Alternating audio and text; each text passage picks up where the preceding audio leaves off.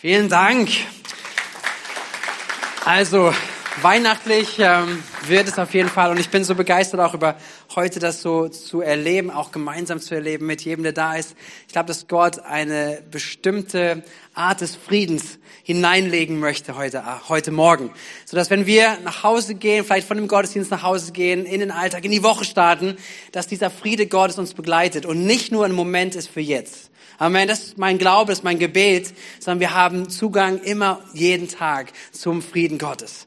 Ähm, genau, warum ich noch kurz hier bin, ich werde nicht predigen heute, aber ich darf euch vorstellen, wer predigen wird heute. Nämlich wir starten mit einer Predigtreihe über die vier Adventssonntage. Und zwar heute ist der erste Teil davon und diese Predigtreihe heißt Ewigkeit. Und ähm, das heißt, äh, im Zentralgottesdienst hier, aber auch äh, nächste Woche in den offenen Häusern, dezentral in Bad Kreuznach in der Region. Das Thema wird dort weitergehen.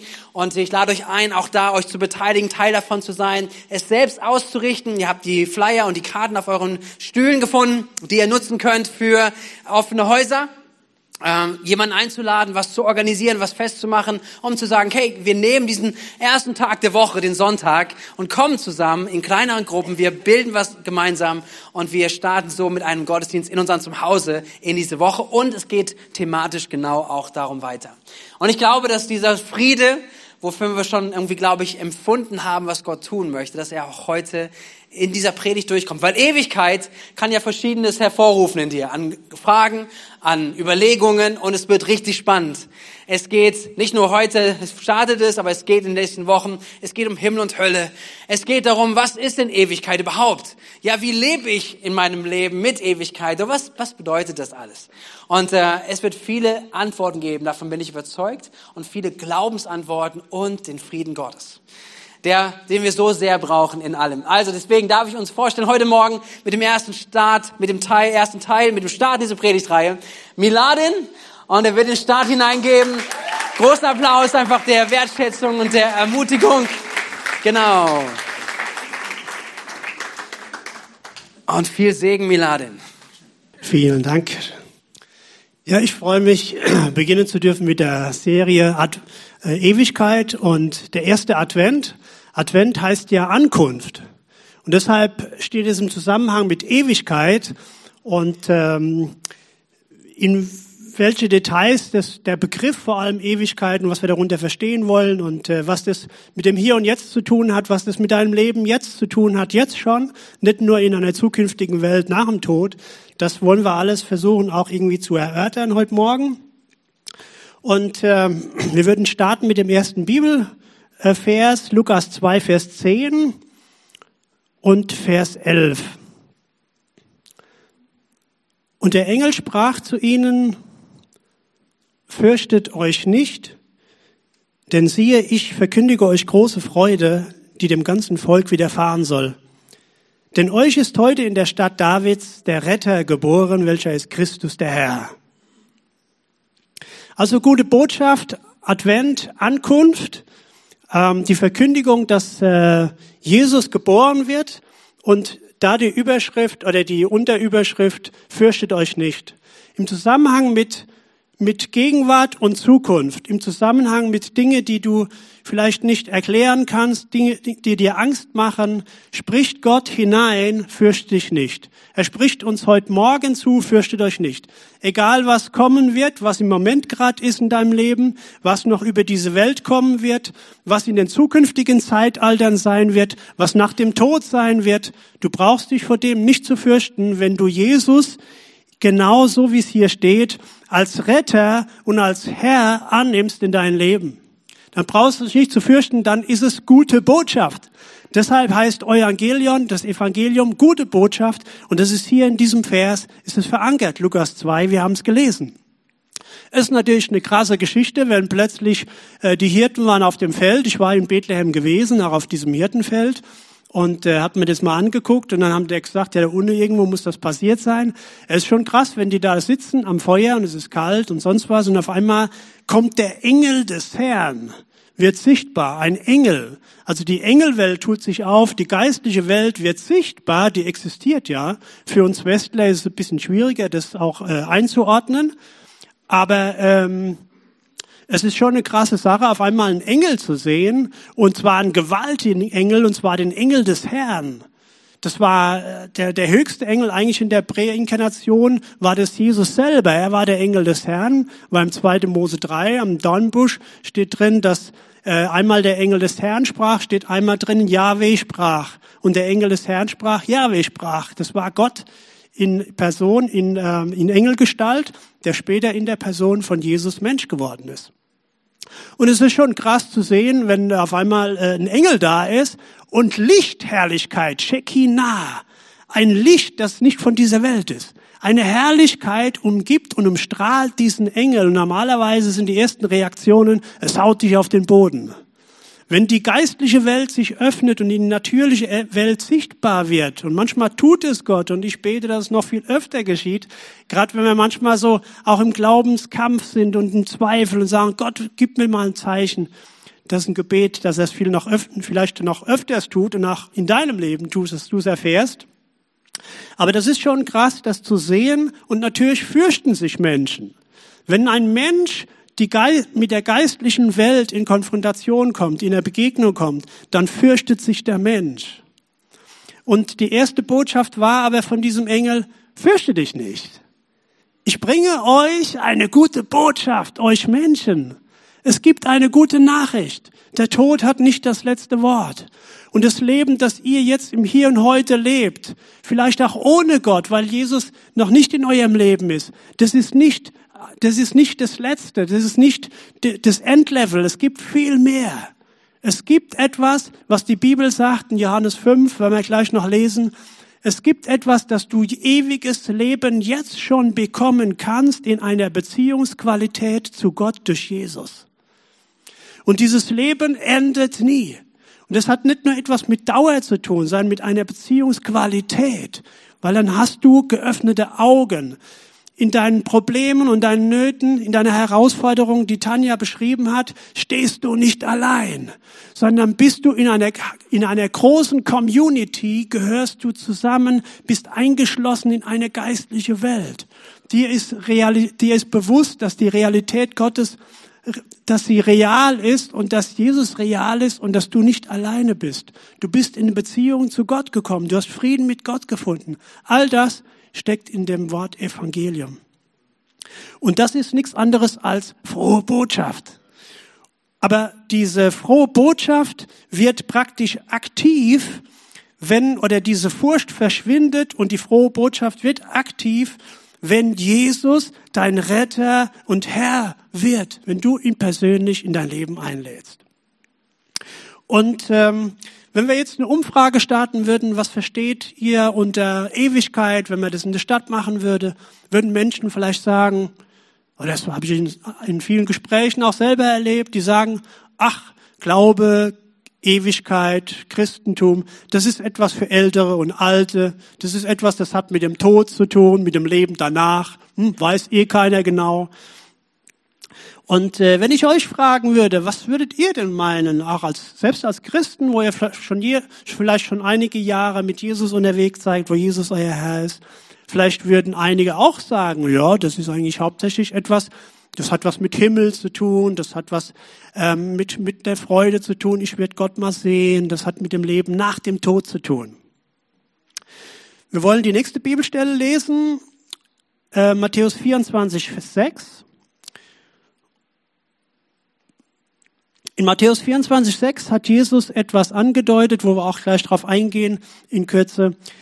Ähm, er, er, er schaut nach vorne, äh, vor etwa 2000 Jahren schaut, schaut er nach vorne und er gibt den Israeliten, den Juden, die dort eine Frage gestellt haben, die Jünger, wann er das äh, messianische äh, Reich, Königreich wieder aufrichtet, gibt er eine Nachricht und es ist äh, in der Endzeitrede von Jesus äh, zu lesen in Matthäus 24. Im Vers 6 sagt er, ihr werdet von Kriegen, Kriegsgerüchten hören, habt Acht, erschreckt nicht. Denn dies alles muss geschehen, es ist aber noch nicht das Ende. Jesus geht ähm, mit seinem geistlichen Auge, äh, schaut er auf etwas, was noch kommt. Und er schaut in viel, in eine, eine Zeit, die die ähm, von seiner Zeit aus gesehen weit nach vorne äh, gerückt ist. Er scheint auf eine Zeit, die vielleicht wir nur ansatzweise jetzt erleben und die auch noch kommen wird. Und auch da sagt er, egal was auf dieser Erde passiert, es wird einiges passieren und wir sehen das vor unseren Augen. Er sagt, es gibt, es wird kosmischen, es kosmische Erschütterung geben. Es wird viele Kriege und Kriegsgeschrei geben.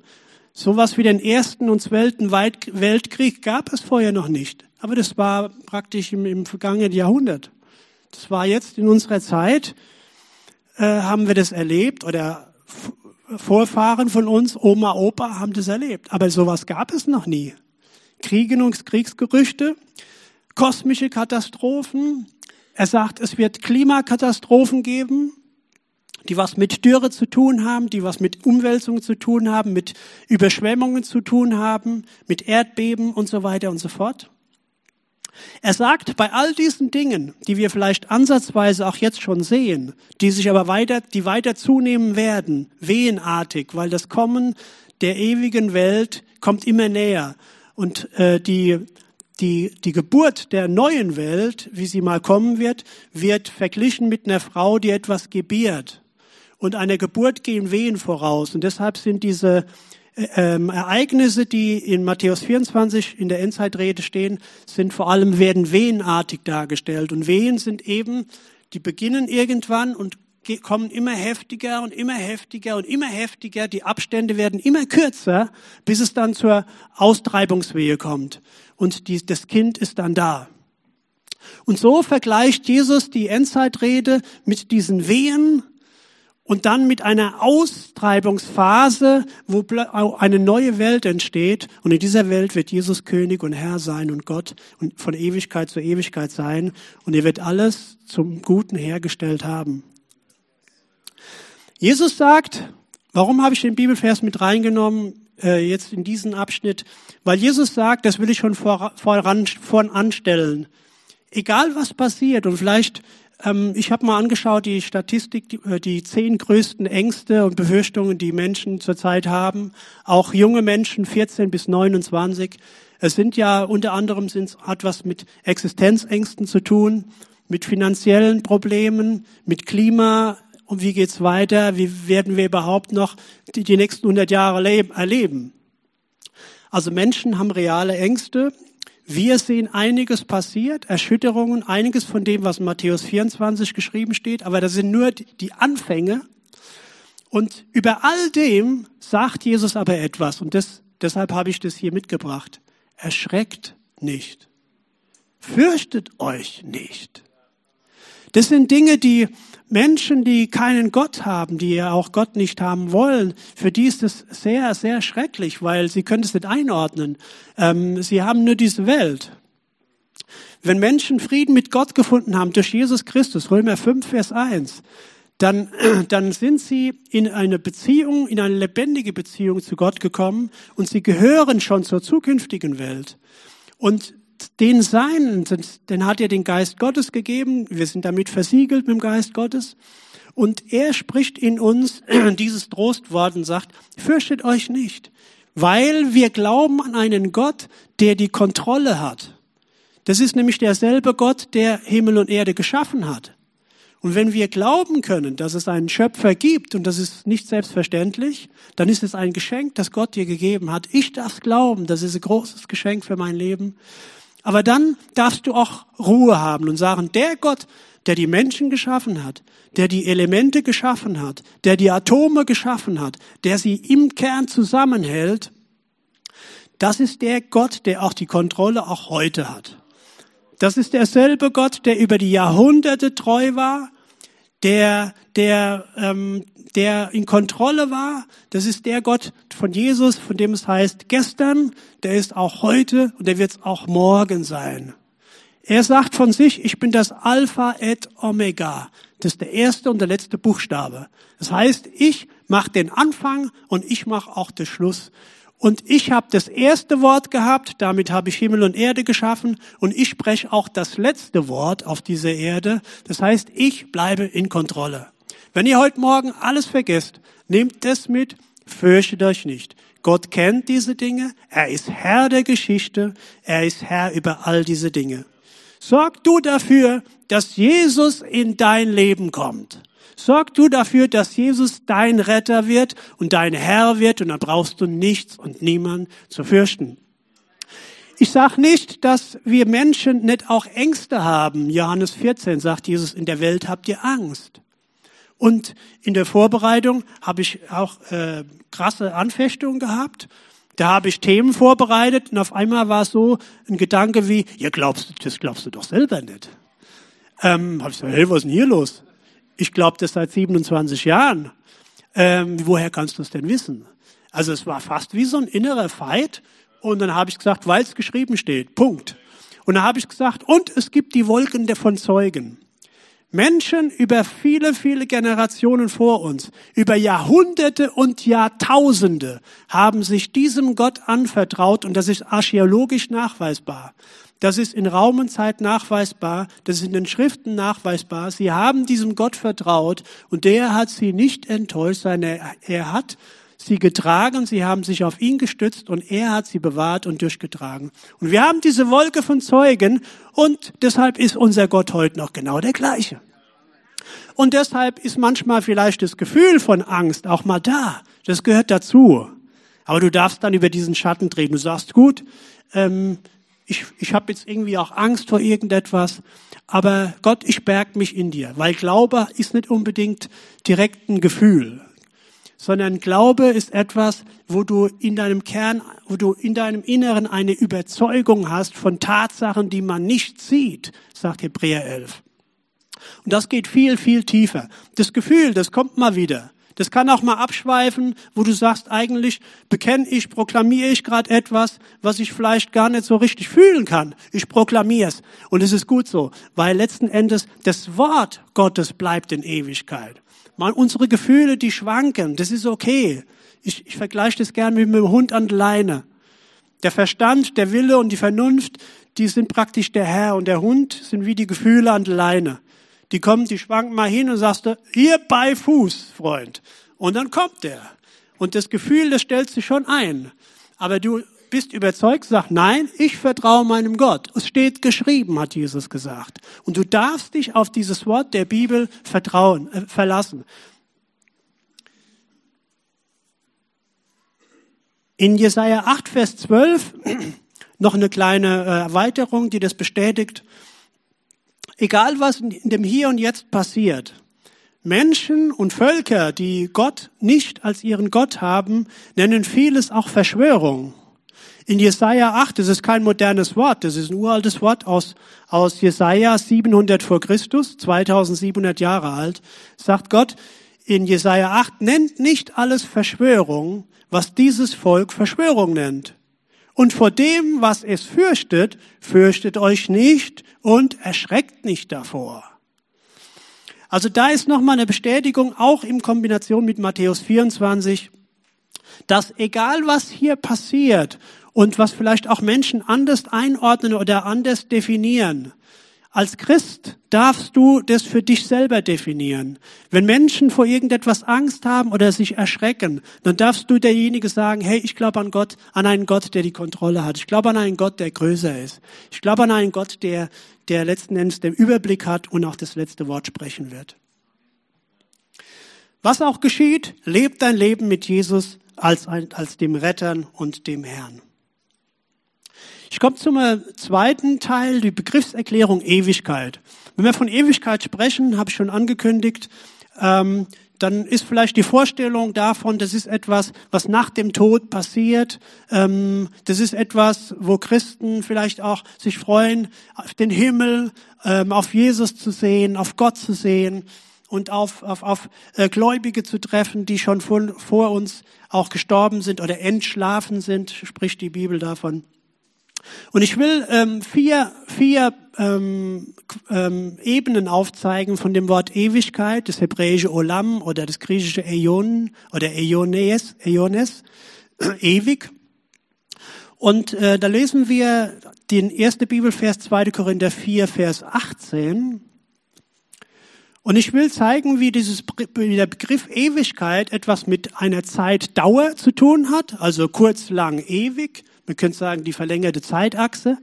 Es ist aber nicht nur das. Es ist nicht das Gegensatz von, von, von kurz und vergänglich, das ewig, sondern äh, in 2. Korinther 4, Vers 18, ihr könnt es lesen, da steht drin, da wir nicht auf das Sichtbare schauen, sondern auf das Unsichtbare, denn was sichtbar ist, ist zeitlich, was unsichtbar ist, ist ewig. Also hier ein, ein, ein Kontrast, ein Gegenpunkt zu äh, vergänglich, ewig. In 2 Timotheus 1, Vers 17 steht nochmal drin geschrieben, dem König der Ewigkeit, aber dem unvergänglichen, unsichtbaren, allein weisen Gott sei Ehre und Ruhm von Ewigkeit zu Ewigkeit. Also auch da sieht man ähm, zwar auf der einen Seite eine Zeitdauer, aber da ist auch schon der zweite Punkt, äh, den ich beleuchten will zu dem Begriff Ewigkeit, nämlich es ist auch ein Zeitalter. Es ist ähm, es gibt mehrere Zeitalter. Das, deshalb findet ihr das Wort Ewigkeit vom, vom Grundwort im Griechisch, die, äh, das Neue Testament ist ja in Griechisch geschrieben, in Koine-Griechisch. Und in diesem Koine-Griechisch, da steht das Wort Äon oder Äones. Und ähm, das wird in Deutschen unterschiedlich übersetzt, einmal mit Ewigkeit, einmal mit äh, Zeitalter und so weiter. Also es gibt das Wort Ewigkeit bedeutet von Zeitalter zu Zeitalter. Mit anderen Worten, das Leben, das du hier kennst, das Hier und Jetzt, ist nicht das Einzige. Das Zeitalter, in dem du jetzt hier lebst, ist nicht das Einzige. Es gibt kommende Zeitalter.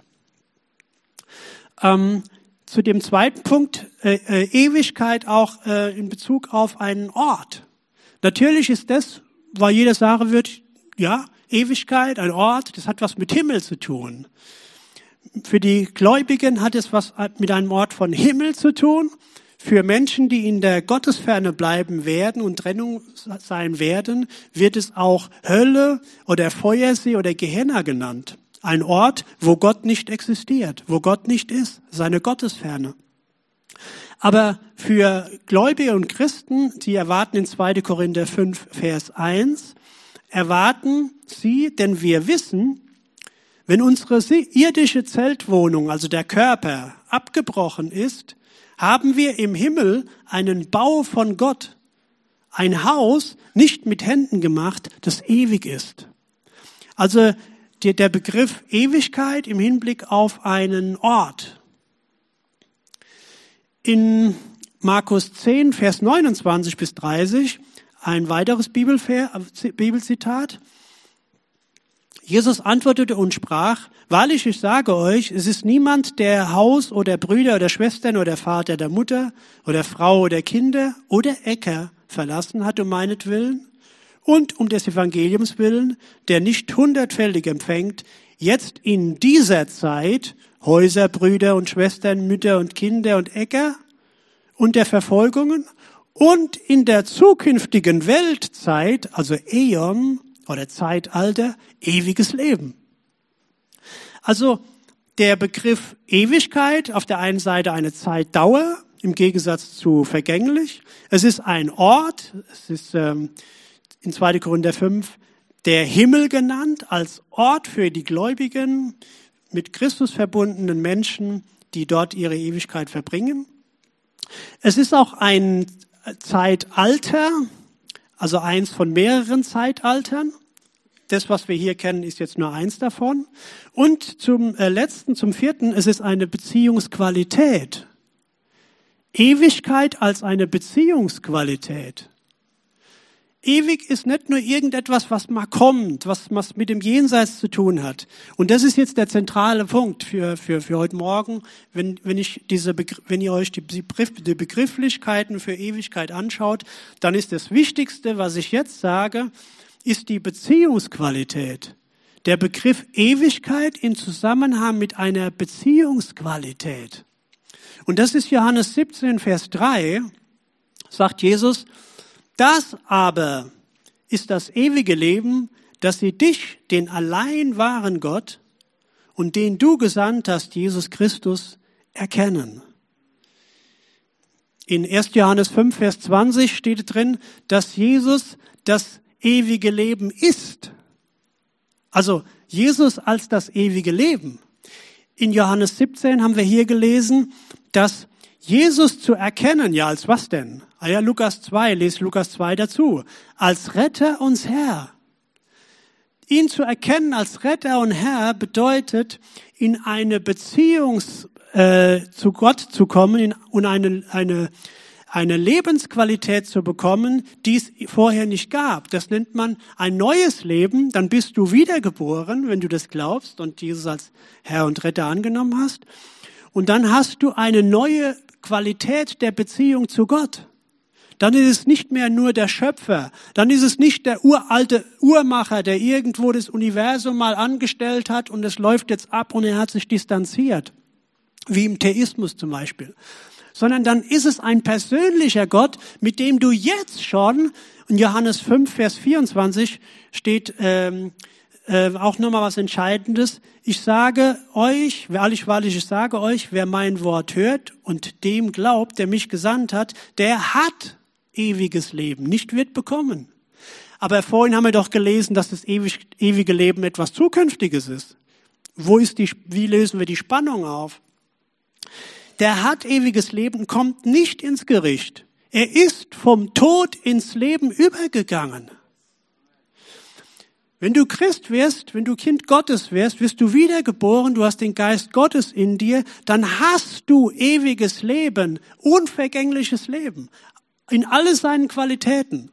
Du bist, also es ist unvergänglich, du bist schon mit Christus versetzt an himmlischen Örtern, du bist praktisch schon Art, in eine Art von Himmel schon hineingebracht. Ähm, du bist hier und aber auch kannst in den zukünftigen Zeitaltern schon im Geiste sein und leben, wenn du die Propheten liest und freust dich schon drauf. Und du bist aber vor allem in diese Intimität, in diese innere Beziehungsqualität zu Gott gekommen, was, das, was, die, äh, was Jesus das ewige Leben nennt. Ewige Leben zu haben heißt jetzt eine Beziehung zu Gott zu leben, die niemals mehr enden wird. Aber du darfst sie jetzt schon genießen. Und ich lade ein, die vielleicht das erste Mal da sind und sagen, was ist denn das für ein Stuff, ein Hard Stuff? Äh, Habe ich schon nie gehört und sonst was. Du bist eingeladen. Du musst nicht jetzt irgendwie ein Studium erst machen, um Christ zu werden zu können. Du bist eingeladen im Anschluss, dass wir gemeinsam beten und sagen, ich will das haben. Ich will eine neue Qualität von Leben haben. Ein Leben mit Gott. Ich bin da nicht alleine als Weise hier auf dieser Welt, auf dieser verlorenen Welt sozusagen und äh, diesen Katastrophen ausgeliefert, sondern ich komme dann in eine Verbindung zu dem lebendigen Gott und bin sein Kind und er ist mein Vater, nicht nur mein Schöpfer, der mich mal richten wird, sondern er ist dann mein Vater. Er ist mein Herr. Da kommt Freiheit rein, da kommt der Geist der Liebe rein und die Liebe treibt alle Furcht aus, sagt, sagt 1. Äh, Johannes 4, Vers 17. Und diese Art von Beziehungsqualität im Hier und Jetzt zu erfahren, das ist etwas, was mit Ewigkeit zu tun hat. Und äh, mich begeistert das. Ich habe das, ähm, ich habe das früh gesucht. Mir wurde es erst später bewusst, dass das eine Suche eigentlich nach Ewigkeit war und nach Gott und nach mehr als nur nach dieser Welt. Ich habe es gefunden. Und ich habe es gefunden und ich sage, jawohl, das war das, was ich eigentlich gesucht habe. Ich habe es doch immer schon geahnt. Prediger 3, Vers 11 steht nämlich drin, dass diese Sehnsucht nach dieser Ewigkeit in allen vier Dimensionen in dem, im Herzen der Menschen hineingelegt ist.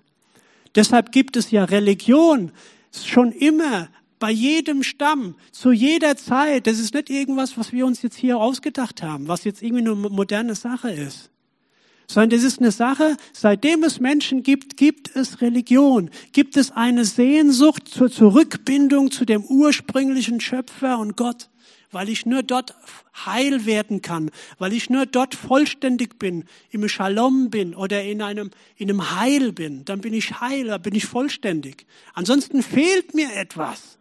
Und das habe ich gespürt, als ich noch kein Christ war. Mir fehlt was. Aber ich, als ich Jesus mein Herr, als Herr angenommen habe, und da habe ich gewusst, ich hab's. Heureka, ich hab's. Und auch das, diese Botschaft, nimmt es mit. Das ist eigentlich das Zentrale, was ich heute Morgen sagen wollte.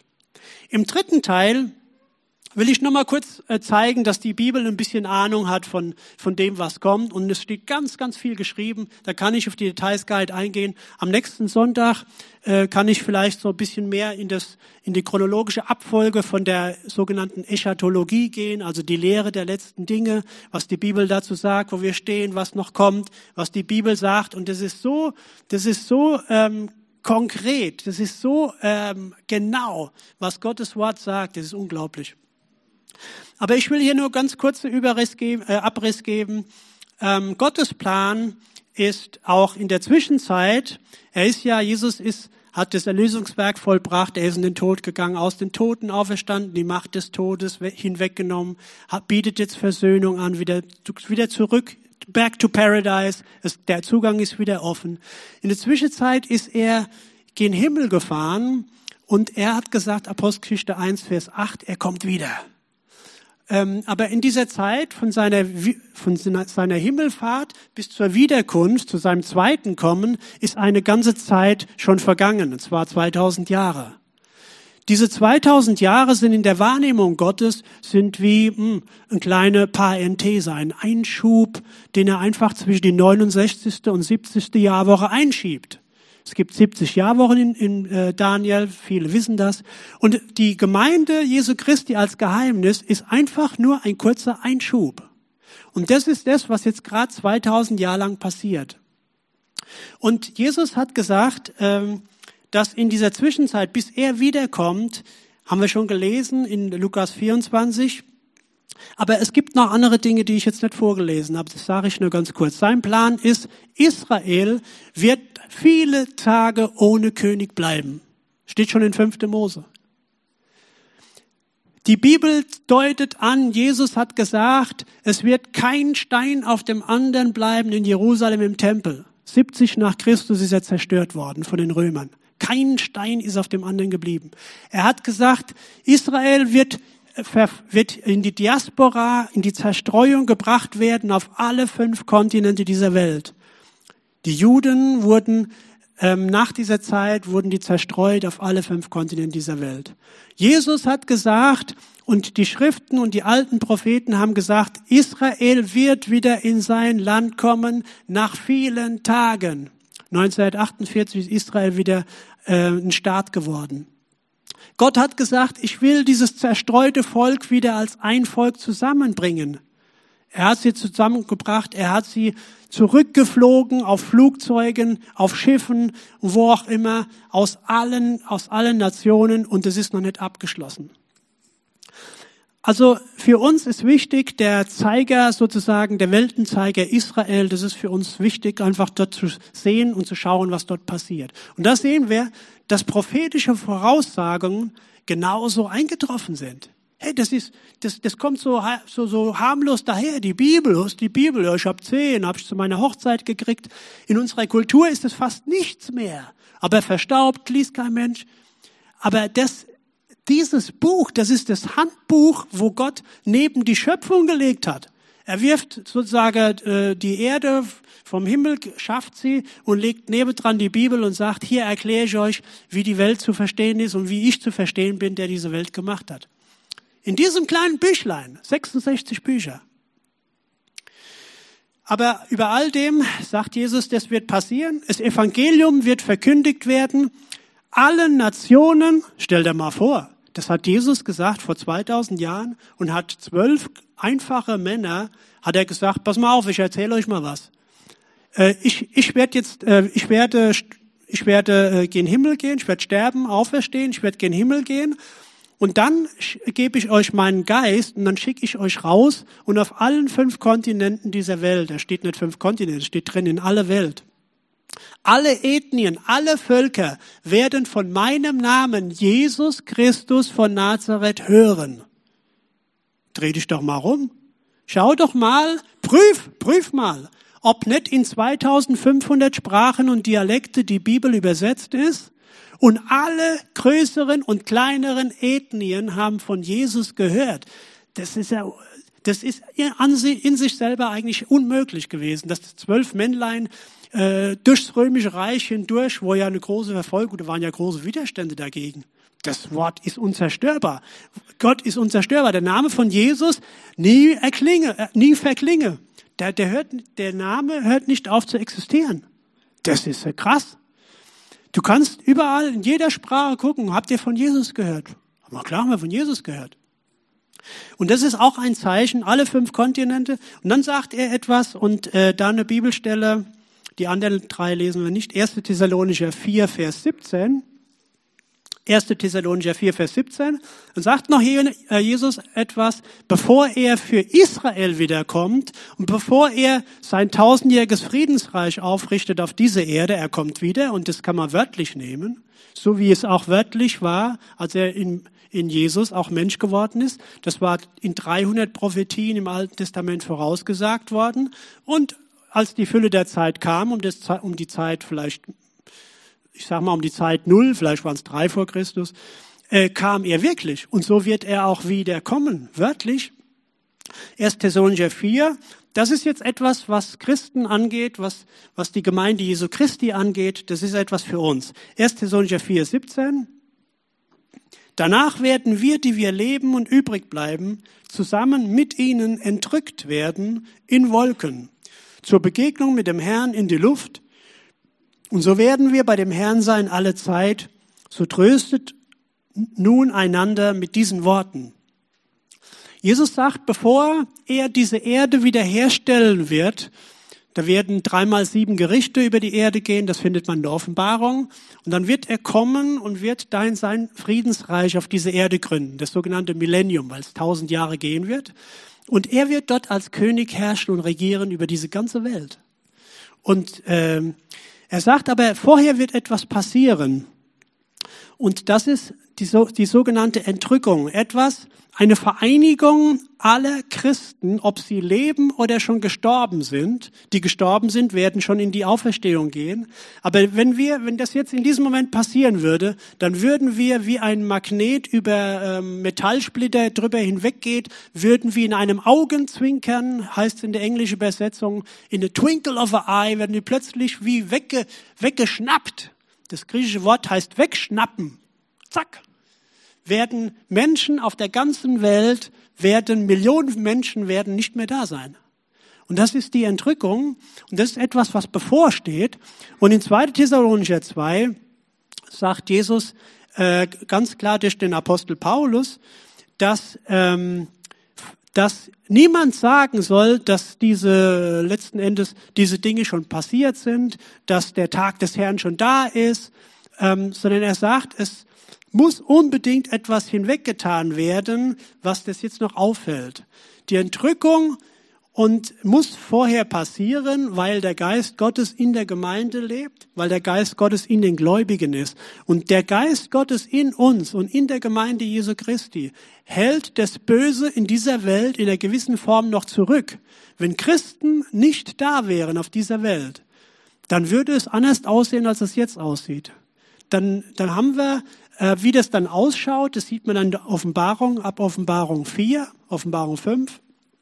Da sieht man, wie, wie es dann aussieht, wenn der Geist Gottes von dieser Erde weggenommen ist und wenn Christen nicht mehr da sind. Ähm, das, das sieht die Welt anders aus. Also mit anderen Worten, aber auch, warum habe ich diesen Bibelvers 1. Thessalonicher 4 äh, vorhin zitiert? Da steht drin, so tröstet euch nun einander mit diesen Worten. Auch das wiederum zum Ende und das Team kann schon mal kommen. Auch da wiederum dasselbe Plädoyer. Fürchtet euch nicht. Fürchtet euch nicht, erschreckt nicht. Gott hat alles unter Kontrolle. Er hat in seinem Wort vieles vorausgesagt, ganz bewusst, weil er einfach uns damit den Glauben stärken will und sagt, ihr dürft mir wirklich vertrauen. Und Gott versteht, dass für uns Menschen diese unsichtbaren Dinge, die hören sich manchmal so, so, so märchenhaft an. Er weiß das. Deshalb hat er sich auch, ähm, deshalb hat er das auch aufschreiben lassen und hat sein Wort bewahrt und bestätigt, bis heute immer wieder. Und im Johannes 14, Vers 28, viertens, fürchte dich nicht, erschreckt nicht. Da sagt Jesus nochmal, ihr erinnert euch, dass ich zu euch gesagt habe, ich gehe weg. Und er ist weggegangen. das hat er vorher schon gesagt, den Jüngern. Dreimal hat er angekündigt, bevor er gestorben ist. Er sagt dreimal vorher, ich sterbe. Aber er sagt, ich stehe, ich stehe aus den Toten auf und ich komme wieder. Und Johannes 16, Vers 33, da sagt er, dies habe ich zu euch geredet, damit ihr in mir Frieden habt. Das, was ich euch heute Morgen gesagt habe, das soll dazu dienen, dass ihr in gerufen werdet, wenn ihr es noch nicht sind, in diese Beziehung zu Jesus und zu Gott zu kommen. Und wenn ihr Christen geworden seid, der Geist Gottes in euch ist, dann will ich euch zusprechen, habt Frieden. Jesus ist da. Gott ist da, egal wie die Umstände sind, ob das was mit außen zu tun hat oder ob das was mit innen zu tun hat. Ob das innere Kämpfe sind oder äußere Kämpfe oder Herausforderungen. Gott ist da, der Allmächtige ist da und er sagt, fürchte dich nicht. Und er sagt, seid getrost, Johannes 16, Vers 33, in mir, dies habe ich zu euch geredet, dass ihr in mir Frieden habt. In der Welt habt ihr Bedrängnis, seid getrost, ich habe die Welt überwunden. Mit anderen Worten, Jesus bleibt, und das ist mein Fazit, Jesus bleibt der Anfang und das Ende, das A und das O. Er kommt wieder und er gibt jetzt schon Frieden und ewiges Leben für diejenigen, die als Retter uns Herr aufnehmen in ihr Leben. Und denen spricht er auch zu, fürchtet euch nicht. Und deshalb lade ich euch ein, wenn ihr Gottes Kinder seid, es ganz bewusst nochmal für euch wahrzunehmen und lasst euch darin bestärken. Und lasst uns auch Menschen davon erzählen, die vielleicht mit Gott irgendwie noch gar nichts anfangen können, die mit Jesus noch nichts anfangen können. Oder vielleicht bist du da heute Morgen und es betrifft dich, dann bist du eingeladen. Du bist gerufen. Menschen werden, Gott liebt Menschen. Gott liebt die Menschen. Er ruft sie zu sich. Und ich würde uns bitten, einfach aufzustehen und wir gehen ins Gebet und wollen einfach, wollen einfach auch ähm, ja, unser Herz weit machen und wollen Gott antworten. Ich würde euch ein paar Sekunden mal allein lassen und dass ihr mit Gott selber ins Gespräch geht, dass ihr mit Jesus selber ins Gespräch geht, dass ihr ihm antwortet. Gebet heißt auch sprechen, antworten. Gott spricht durch sein Wort, aber du darfst antworten. Und er hört dein Reden.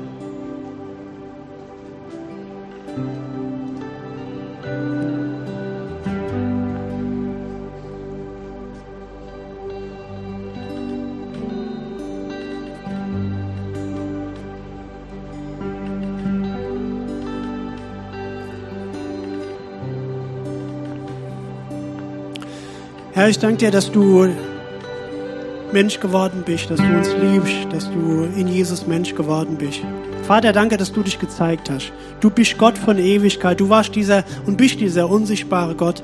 Aber du hast Du hast, ja, deine Liebe, sie drängt dich, die treibt dich dazu, dass du dich sichtbar werd, dass, dass du sichtbar werden konntest, ja, dass du sichtbar geworden bist. Das war aus dem Drang heraus, weil du dich uns zeigen willst, weil du weißt, was für Geschöpfe wir sind, weil du weißt, dass wir nur das, was wir sehen und hören und antasten können, dass wir das eher realisieren können. Und deshalb hast du dich sichtbar gemacht, antastbar gemacht, erfahrbar gemacht.